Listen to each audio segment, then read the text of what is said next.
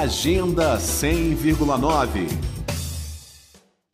um convite a refletir sobre o processo de criação de lagos artificiais e como eles interferem nos territórios e nas relações entre as pessoas que residem às suas margens. Essa é a proposta da exposição virtual Cinco Lagos, que segue em cartaz até 31 de julho em diferentes plataformas na internet. Os trabalhos artísticos da mostra, apresentados em fotografias, áudios e vídeos, resultam de derivas e de vivências cotidianas dos artistas Lúcio de Araújo e Cláudia Washington pelos lagos Paranoá de Brasília e Itaipu na fronteira Brasil-Paraguai. Uma pesquisa artística que começou há mais de 10 anos, como explicou Cláudia Washington.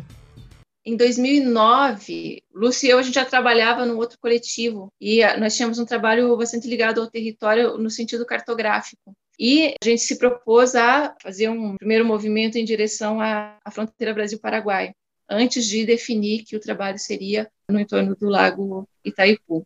E uma outra coisa foi que uh, nós éramos crianças quando esse lago foi criado e a gente tinha a memória de ver pela televisão as águas desse lago subindo e invadindo é, as terras e é, as pessoas é, precisando se, se deslocar dos seus lugares e os animais sendo recolhidos do meio das águas. Então, existia essa, essa memória de criança que a gente partilha, né?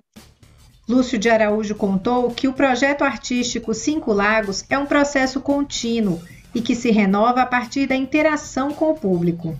Nós acabamos indo morar em Brasília em 2014, bem próximo do Lago Paranoá.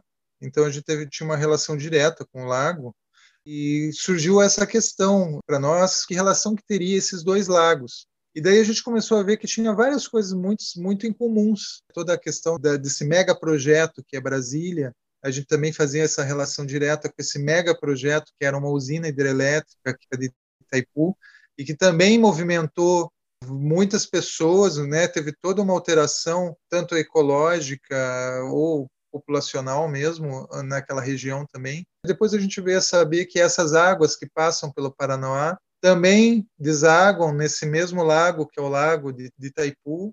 Então, tem várias relações que a gente começou a traçar que nos instigou a desenvolver esse trabalho. Eu não posso dizer que ele tem um fim, são etapas que vão se atualizando, sempre tem algo novo a dizer, e a gente se coloca à disposição a derivar esse arquivo, né? A gente trabalha ele de forma inventiva, né? atualizada, ressignificando isso a partir do que vem do público também.